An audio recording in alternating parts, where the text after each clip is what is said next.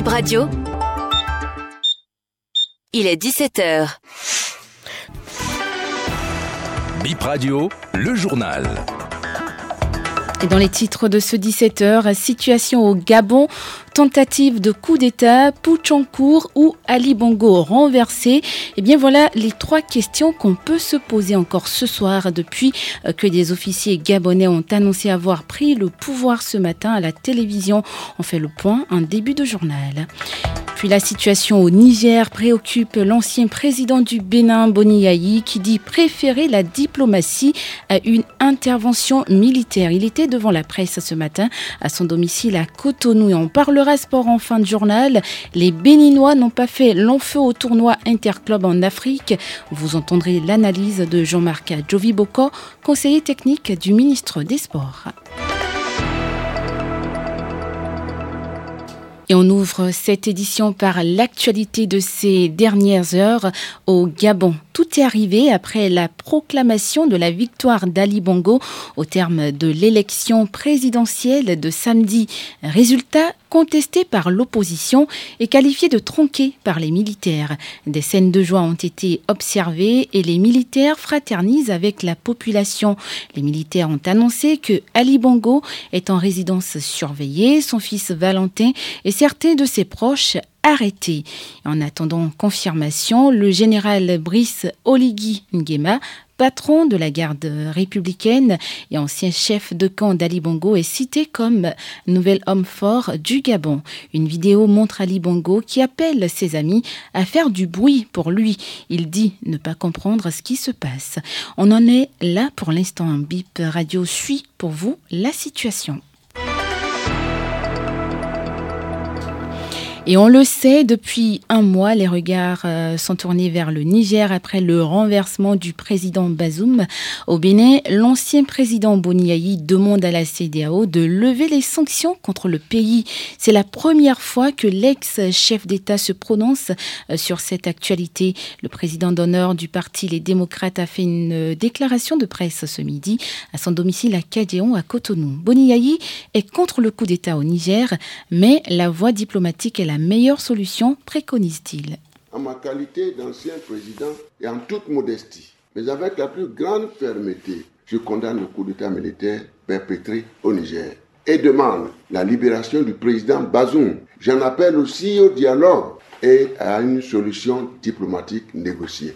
Le dialogue et la diplomatie doivent vous primer sur l'option guerrière, car en fait, l'opinion publique africaine continue de se demander avec inquiétude pourquoi notre institution, la CDAO, n'a pas pu devoir saisir les Nations Unies. Il est évident qu'une telle intervention donnerait lieu à l'affrontement entre nos États, nos peuples, nos ethnies et d'autres, entraînant la fragilisation de nos économies et finalement la dislocation de la CDAO et de l'UEMOA. Nous devions absolument éviter cela afin de préserver la mémoire des pères fondateurs de ces institutions. Je souhaite, pour des raisons humanitaires, l'ouverture de toutes les frontières. Aujourd'hui, ainsi que la levée des sanctions économiques, monétaires et financières qui ciblent directement nos peuples fragilisés et innocents. On parle toujours du Niger. La frontière avec le pays est fermée depuis un mois. Et nous sommes repartis au marché d'Antokba à Cotonou. À Maoulé, le prix du sac d'oignons a doublé. On suit le constat de Brice Adjagan et Jano Zomapé. Grossistes et détaillants d'oignons autour des camions chargés des sacs d'oignons sur le site de Maoulé à Dantopa. Les clients marchandent, le produit est disponible, mais le prix du sac d'oignons est passé du simple au double. De 35 ou 40 000, il est maintenant cédé à 65 70 000. Les oignons du Niger sont rares sur le marché, confie ce grossiste. Parce que comme ils ont formé les frontières là, c'est pour cela. Les oignons qu'on est en train de vendre aujourd'hui là, c'est pour Nigeria. Il n'y a pas qu'une pour Niger. Et pour Nigeria aussi, parce qu'avant qu'on amène pour Nigeria là, ça va aller passer au Niger avant de venir ici.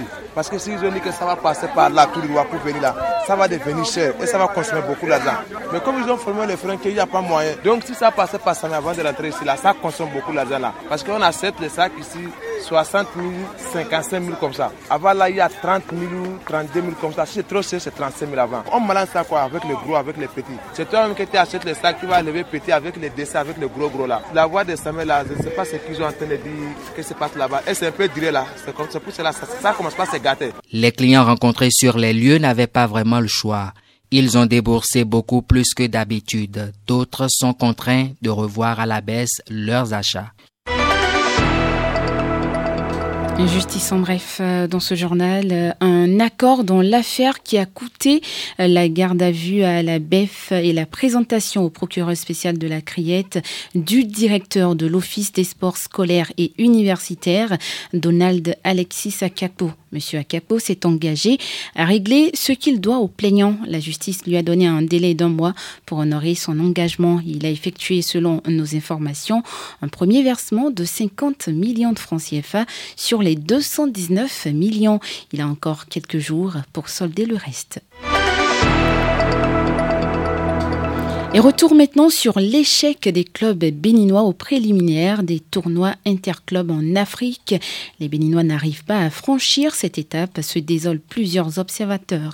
Le pays obtient ces résultats parce que les encadreurs des équipes n'ont plus vraiment été formés depuis 9 ans, estime le conseiller technique du ministre des Sports, Jean-Marc Adjovi-Boko on a un manque euh, déjà au niveau de la formation. Si on veut arriver au, plus haut niveau, il faut qu'on puisse euh, s'appuyer sur des, entraîneurs, euh, des éducateurs qui soient formés. Et ça, c'est un, gros manque dans notre championnat. Il faut savoir que depuis 2014, on n'a toujours eu qu'une seule session de formation de, de cadre. il est difficile d'atteindre, de performer si on forme pas nos jeunes. Et pour former nos jeunes, il faut qu'on ait des, des éducateurs et des entraîneurs de qualité. Donc, donc il y a un vrai travail à faire de ce côté-là. Et puis bah, faire une évaluation aussi du championnat. Beaucoup s'accordent à dire que la, formule n'est pas la bonne. Donc il y a, il y a très certainement une évaluation à faire. Et c'est ainsi que se referme ce 17h que j'ai eu le plaisir de vous présenter. Merci de l'avoir suivi.